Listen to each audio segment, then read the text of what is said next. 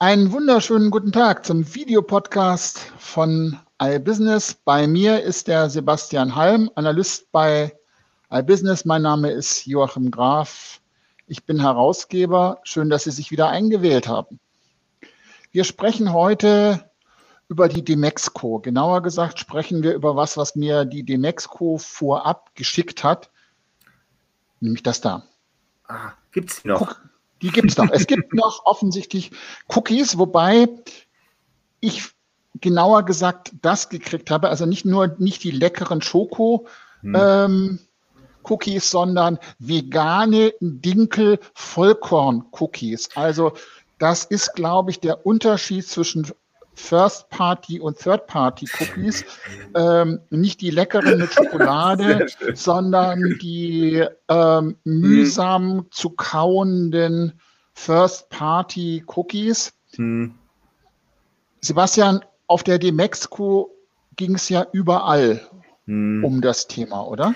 Ja, richtig. Also ähm, wenn du es nicht im Titel des Vortrags hattest, wie geht es jetzt ohne Cookies weiter, dann wurde es irgendwann angesprochen. Und ich habe es mal durchgezählt. Es waren, ich bin, glaube ich, auf 15 bis 20 Vorträge gekommen, die es im äh, Titel hatten. Und äh, ich konnte nicht zählen, wie viele Vorträge es als Seitenaspekt haben. Und ich habe so gedacht, ah, okay, jetzt, jetzt ist es offensichtlich wirklich mal endlich angekommen, was wir bei iBusiness schon seit ich weiß jetzt nicht, wie lange schon schreiben. Also wirklich, dass diese Ära kommt, dass auch wenn die E-Privacy noch nicht da ist, es da eine DSGVO gibt, dass es da ein Urteil gab gegen diverse Seiten, gegen ein Planet 49 hieß sie, glaube ich, ne, diese Glücksspielseite, die Cookies gesetzt hat, wo man sagt, das dürft ihr nicht. Und es immer wieder klar wurde, Leute, Cookies, die Halbwertszeit, das Verfallsdatum sozusagen dieser Cookies ist vorbei. Ihr müsst zusehen, dass ihr Permissions sammelt oder vielleicht auch eure eigenen Cookies setzt. Und das hatte ich den Eindruck, da äh, ist wie ein Donnerschlag, hat die Demexco das ins Bewusstsein gerufen. Und wenn, wenn die Leute aus der Demexco rausgehen und merken, oh ja, wir müssen was mit unserer Cookie-Strategie ändern, dann war das, glaube ich, das Wertvollste, was die Demexco mit vermitteln konnte.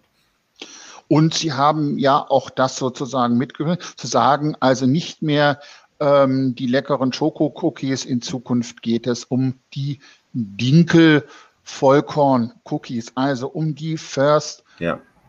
Party-Daten. Das ist ja genau das Thema. Das muss man mhm. aktivieren, weil DSGVO, das wissen wir ja alle, die GAFA macht das alles alleine. Mhm. Was heißt das eigentlich jetzt ähm, First Party-Daten? Was muss ich denn jetzt anders machen? Was hat sich da jetzt auf der Demexco nochmal rausgestellt? Das ist natürlich so, wenn du ähm, Nutzerkonsent hast, das setze ich jetzt mal voraus, dass sagen wir mal, der Nutzer sagt, okay, du darfst da die äh, Cookies setzen, dann kannst du deine First Party Cookies setzen. Aber das heißt natürlich, du hast natürlich nicht so viele, als wenn du dem einen Third-Party-Cookie äh, verpasst und den dann das ganze Web jagst mit all deinen Partnerseiten sondern du musst schon sehen, dass du ihn in deinem Kosmos trägst und dort die Daten aggregierst. Und das ist natürlich mühsam, wenn du jetzt, bleiben wir bei uns, wenn du ibusiness.de bist, dann kannst du den natürlich nicht so lange verfolgen mit deinem First-Party-Cookie, wie wenn du jetzt zum Beispiel ein Amazon oder Facebook bist oder ein gewaltiger Publishing-Verbund bist. Das heißt, die Großen werden mächtiger, ein unerhörter Vorgang in der Weltgeschichte, die Großen werden noch stärker, die Schwachen noch schwächer, ganz genau. Und deswegen müsstest du eigentlich sehen, äh, dass du dir ähm, Möglichkeiten schaffst, dass die Nutzer dir Permissions geben und dass sie Dinge auf deiner Seite tun und du die dann dort verfolgen kannst und dass du es vielleicht auch sowas schaffst wie Erlebniswelten oder dass du sie schaffst, in deinem Shop zu halten, dass du sowas machst wie ähm, sie äh, auf Partnerseiten zu schicken, die dir auch gehören, wo du nicht die Permission neu einholen musst. Das heißt, eigentlich muss von die, muss die flache kleine, enge Webseite zu einem Erlebniskosmos wirst, wo du so genug Gelegenheit hast, den Nutzer mit einem First-Party-Cookie zu tracken und mal zu sehen, was will der überhaupt? Was macht der überhaupt? Oder um das jetzt mal in unsere Welt zu übertragen, wenn hm. Sie jetzt hier mit Ihrem iBusiness-Account äh, sind, loggen Sie sich doch mal bei one-to-one.de ein oder loggen Sie sich bei versandhausberater.de ein. Der Account funktioniert nämlich auf allen drei Plattformen gleichermaßen. Man könnte das ist meinen, ja genau der Absicht, Ansatz. Ja? Hm. Das könnte man einfach meinen. Das heißt, wir sind sehr dahinter, vegane ähm, Dinkel, hm. Vollkorn, Cookies zu essen, weil anders geht das nicht. Hm. Du hast zusammengefasst zwei Must-Haves definiert, die bei einer Implementierung einer First-Party-Strategie unabdingbar sind. Mhm. Jetzt stehe ich gerade noch mal auf dem Schlauch, was das zweite war. Fange ich einfach mit dem ersten an, vielleicht kommen die Gedanken beim Reden. Das erste Must-Have war für mich die Customer Data Plattform. Die hat aber eine Falle eingebaut, zu der komme ich gleich. Äh, die Customer Data Plattform, das ist also, dass du letzten Endes aus verschiedenen Quellen deine Daten zusammenfassen, managen kannst. Das ist eine super Sache wirklich. Aber ähm, das brauchst du wirklich und ohne wird es nicht mehr gehen. Viele Leute, und da kommt der ähm, Fallstrick, kleben an diese Customer Data Plattform eine Consent Management Plattform ran und denken dann, sie wären aus dem Schneider. Das heißt, ich habe meine Daten und ich habe den Consent dafür gemanagt. Das heißt, ich darf die Daten doch haben. Jetzt kann mir gar nichts mehr passieren. Und das ist ein kleiner Irrtum, wie wir in einer aktuellen Analyse bei iBusiness aufzeichnen, weil klärende Urteile zu den einen oder anderen Fragen noch fehlen und weil es die E-Privacy eben noch nicht gibt und man nicht genau weiß, wie diese Regelungen im Konkreten aussehen ist eigentlich aktuell kein ähm, Consent Management System rechtskonform, sondern in einer Schwebe. Das heißt, es ist super, wenn man das hat, aber es ist keine Garantie. Man zeigt damit guten Willen. Das ist eine ganz wertvolle Sache, aber man darf sich nicht der Illusion hingeben, dass man da auf der ganz hundertprozentig sicheren Seite ist. Ach ja, und jetzt ist mir sogar das andere Must-Have eingefallen, was man braucht. Das ist nämlich der Mehrwert. Du willst ja, ich habe gerade von diesen Erlebniskosmen geschaffen, die man schaffen muss. Die Leute sollen sich auf meiner Seite tummeln, Spuren hinterlassen und gerne mit dem First Party Cookie, was ich ihnen verpasse, die sollen gerne Ja zu diesem Cookie sagen, weil sie wollen auf ibusiness.de, One-to-One und dem Versandhausberater zum Beispiel, um es für unseren Verlag mal auszusprechen sein. Wie macht man das? Das ist ein sehr überstrapaziertes Wort, oft eine Floskel, oft leer, aber wenn man sie mit Inhalt füllt, eins der mächtigsten Tools. Habe heute noch mit einem ähm, SEO äh, telefoniert, der sagte, das sind die drei wichtigsten Sachen, die man haben kann. Mehrwert, Mehrwert, Mehrwert oder in anderen Formulierungen Content, Content, Content.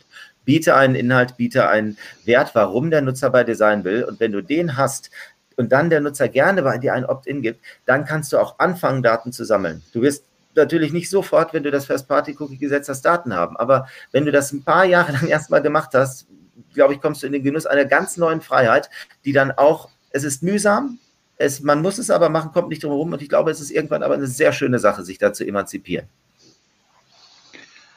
Ich habe, ich glaube, da kommt noch etwas dazu, nämlich zu sagen, wofür brauche ich die Daten, die ich da eigentlich sammle. Also nicht nur mhm. zu sagen, was sind das für Daten, die du da einsammelst, die ich da einsammle für dich, sondern auch, wofür brauche ich die eigentlich? Das heißt, wenn ich sage, ich, ich sammle diese Daten, um dir ein besseres Nutzererlebnis zu bieten.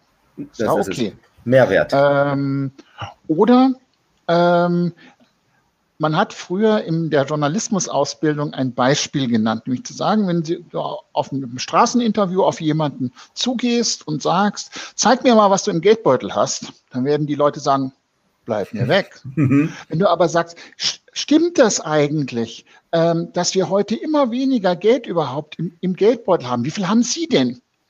Dann wird mindestens die Hälfte Geldbeutel zücken, aufmachen, sagen, ja, hast recht, sind nur noch 32,70 Euro. Mhm. Das heißt, wenn du weißt, wofür jemand diese Daten braucht, mhm. ist er sehr viel eher bereit, ähm, diese auch preiszugeben, weil du ein Vertrauen aufbaust. Was passiert denn damit? Das ist so ein Stichwort, das ähm, sag, äh, ist guter Wille, würde ich das nennen. Und das ist nichts, was ich mir ausgedacht habe. Das sagen sogar Anwälte. Du, selbst wenn du, man kann eigentlich kaum aktuell nach dem Gesetzesstand eine hundertprozentig rechtssichere Seite basteln, weil man bei vielen noch abwarten muss, was sagen da klärende Gerichtsurteile. Das heißt, man kann eigentlich nur ins Blaue schießen und hoffen, dass man die Rechtssicherheit trifft, aber man wird es in 99,9 Prozent der Fälle, je komplexer die Seite, das Angebot und das Geschäftsmodell ist, nicht können. Was man aber machen kann, ist das, was du gesagt hast, äh, zeigen, dass man nicht den anderen ausrauben und ihm das Geld aus dem Geldbeutel reißen will. Was heißt das? Man kann sagen dem Nutzer und man kann sagen, ich sammle nur die Daten, die wirklich nötig sind. Ich sammle die Daten, die äh, nötig sind, damit der Nutzer eine optimale Experience hat. Ich sammle keine Daten, um ihm ähm, Penispumpen-Werbung auf Facebook hinterher schmeißen zu können oder irgendwelche Korrekturen zu machen. Ich trage in den Newsletter ein, was er gar nicht versteht. Ich gestalte meine Opt-ins klar. Ich mache übersichtliche äh, Cookie-Opt-in-Boxen. Nicht, wo man aus lauter Frustration auf Zustimmen klickt, sondern wo Ablehnen ganz klar auch zu finden ist. Und dann, wenn der Datenschützer dann an die Tür klopft, und das darf man nicht vergessen, der Datenschützer ist ja auch ein Mensch. Der freut sich ja, wenn man sich bemüht hat. Und wenn er dann, wenn man sieht, oh, du hast dich da an allen Stellen bemüht, aber da hast du einen kleinen Fehler gemacht. Besser das doch bitte aus. Das ist was ganz anderes, als wenn er merkt, ah ja, ja, das ist aber ganz schön cookie-verseuchtes Haigewässer, hier, den mahne ich mal sofort ab. Das heißt, guten Willen zu demonstrieren und den Nutzer im Blick zu haben und seine Privacy zu respektieren. Das kann selbst, wenn man Fehler macht, dazu führen, dass die Datenschützer sagen, ouch, ne, ich habe gerade ein Auge zugedrückt, lassen wir mal die fünf gerade sein und warten ab, was da an Urteilen kommt oder bitte ändert das doch mal. Also unterschätztes Tool, guter Wille wir haben in der, im SEO ja seit vielen, vielen Jahren ähm, den Satz, ähm, du optimierst nicht für die Suchmaschine, sondern du optimierst für den Menschen. Oder um das jetzt mal mhm. auf Datenschutz zu übertreiben, du optimierst deine Datenschutzanstrengungen nicht dafür, dass dich der mhm. Datenschutzbeauftragte abmahnt oder nicht abmahnt, sondern du optimierst für den Menschen. Also genau. mach's doch gleich so transparent wie irgend möglich hol so wenig Daten wie irgend möglich, sag dem Menschen, ja gut, wenn du das auf Facebook pushen willst, dann musst du halt auf diesen Knopf drücken und das bedeutet, dass du das und das an Daten übergibst, dann ist das klar, dann kann dir jemand den Konsent dazu mhm. geben. Ähm, und ansonsten mache ich es halt einfach nicht. Also das sind, das Richtig. finde ich immer so diese, diese Transparenz zwischen Publisher und Nutzer und Nutzerin und Leser und Leserin zu sagen, ja, das brauche ich damit das. Natürlich ist das genau. ein, immer ein äh, Spiel auf Gegenseitigkeit. Du gibst mir die Daten und dafür kriegst du kon kostenlosen Content, ist ja ein Deal, den man eingehen kann. Wenn ich das sage, warum, wofür, ja, weshalb, absolut. ist das, glaube ich, ähm, auch okay und damit kommt man eigentlich langfristig weiter. Das ist, glaube ich, so der eine der Quintessenzen. Ja. Äh, und selbst wenn, wenn das Geschäftsmodell, man merkt, das funktioniert nicht ewig ohne äh, die ganzen Cookies, die ich vorher hatte. Man kann ja sogar das Unerhörte machen und überlegen, kann ich das Geschäftsmodell so ein bisschen drehen oder was anderes anbieten oder so. Das ist ja auch gar nicht überheblich gemeint, dass ich sage, die Geschäftsmodelle, die es da draußen gibt, sind alle Mist. Aber man sollte größer denken als das, was, glaube ich, so ganz viele machen. Die denken immer nur in technischen Alternativen. Das sagt, es gibt kein Cookie, also entwickle ich etwas wie Fingerprinting, dieses Verfahren, wo ich den Nutzer anhand anderer Parameter tracken kann das ist, und das haben mir mehrere Datenschutzexperten unabhängig voneinander gesagt, zu klein gedacht, weil es geht, die äh, DSGVO die Datenschützer interessieren sich überhaupt nicht für Cookies.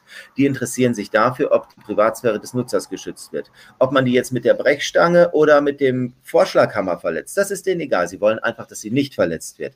Das heißt, wenn du das hinkriegst, dann wirst du langfristig keine Probleme bekommen, weder mit dem Nutzer noch mit deinem Geschäftsmodell noch mit den Datenschützern. Wenn du jetzt drei Trends identifizieren müsstest, die man so auf mhm. der Demexco und im Nachgang zu dem Thema Privacy äh, gesehen hat, beziehungsweise von denen du ausgehst, dass die kommen werden, was wären das?